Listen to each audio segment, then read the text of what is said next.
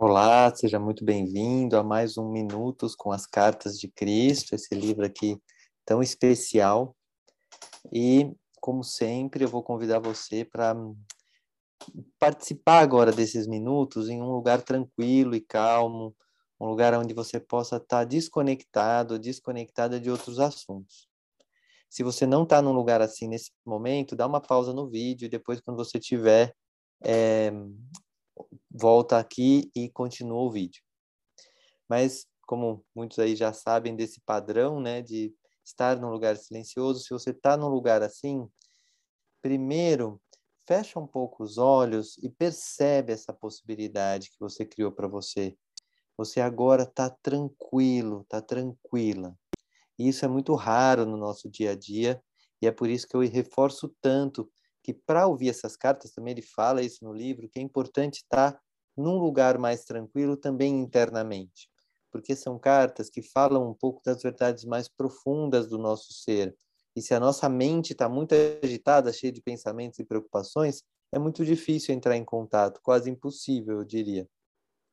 De uma forma ou de outra, a gente acaba entrando em contato no dia a dia com as boas criações que a gente faz, mas é diferente quando a gente para para ler e para estudar.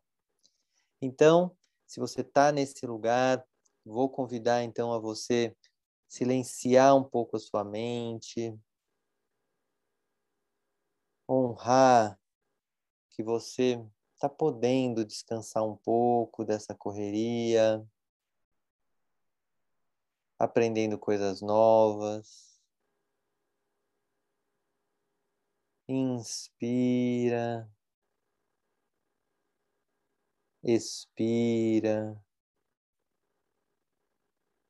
Vai notando como está seu corpo, se a sua postura é receptiva, tranquila,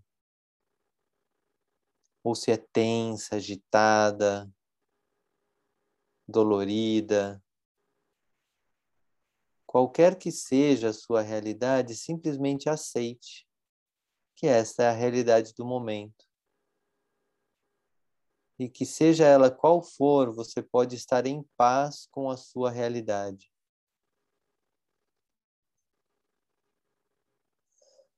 E de olhos fechados, vá se abrindo para esse trecho de uma das cartas de Cristo, da carta 6. É o indivíduo por si mesmo quem provoca os desequilíbrios na vida ao dar ao impulso do ego o pleno controle de sua personalidade, sem pensar ou ter consideração por outras pessoas. Isso também não deve ser julgado nem criticado, uma vez que a pessoa que está possuída pelo impulso do ego não conhece outra maneira de pensar ou de operar dentro da dimensão terrena a criança não sabe nada sobre autocontrole além daquilo que os seus pais e mestres da escola ensinam para ela. Portanto, os erros que comete ao responder perante a vida com seus altos e baixos só podem ser aceitos com bom ânimo pelos pais e mestres, uma vez que a criança não tem compreensão do que está impulsionando. Então, sente essa frase, ela traz três pilares muito importantes o primeiro pilar é que é o pilar da autorresponsabilidade, é o indivíduo por si mesmo quem provoca os desequilíbrios da vida. E como é que a gente faz isso? Dando ao impulso do ego. O que é o impulso do ego? Aquilo que a gente faz porque quer, porque tem vontade, porque é quem nós achamos que somos, né? Ah, eu vou fazer isso porque isso sou eu. E para provar que eu que sou isso que eu gosto disso, é isso, é a isso que eu dou poder. Quando eu dou poder ao impulso do ego, menos ao impulso daquele Deus interno, é porque eu acabo criando um certo desequilíbrio. Mas quem cria o desequilíbrio sou eu mesmo.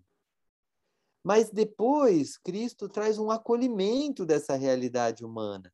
Ele fala: isso também não deve ser julgado, nem criticado, uma vez que a pessoa que está possuída pelo impulso do ego não conhece outra maneira. Então, a, a, gente passou a vida inteira aprendendo que é isso.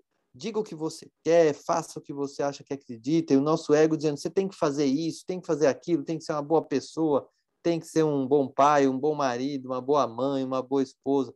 Tudo isso vem com as falas do ego, do que você tem que ser.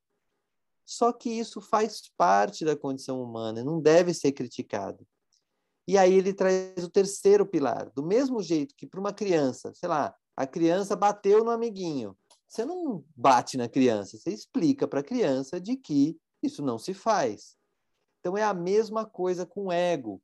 A gente tem que identificar quando a gente está agindo por, por causa do ego e nos educarmos. Olha que beleza, olha que acolhimento bonito, que é assim, vamos olhar para a parte imatura do nosso ego como uma criança que existe dentro de nós e que precisa ser educada.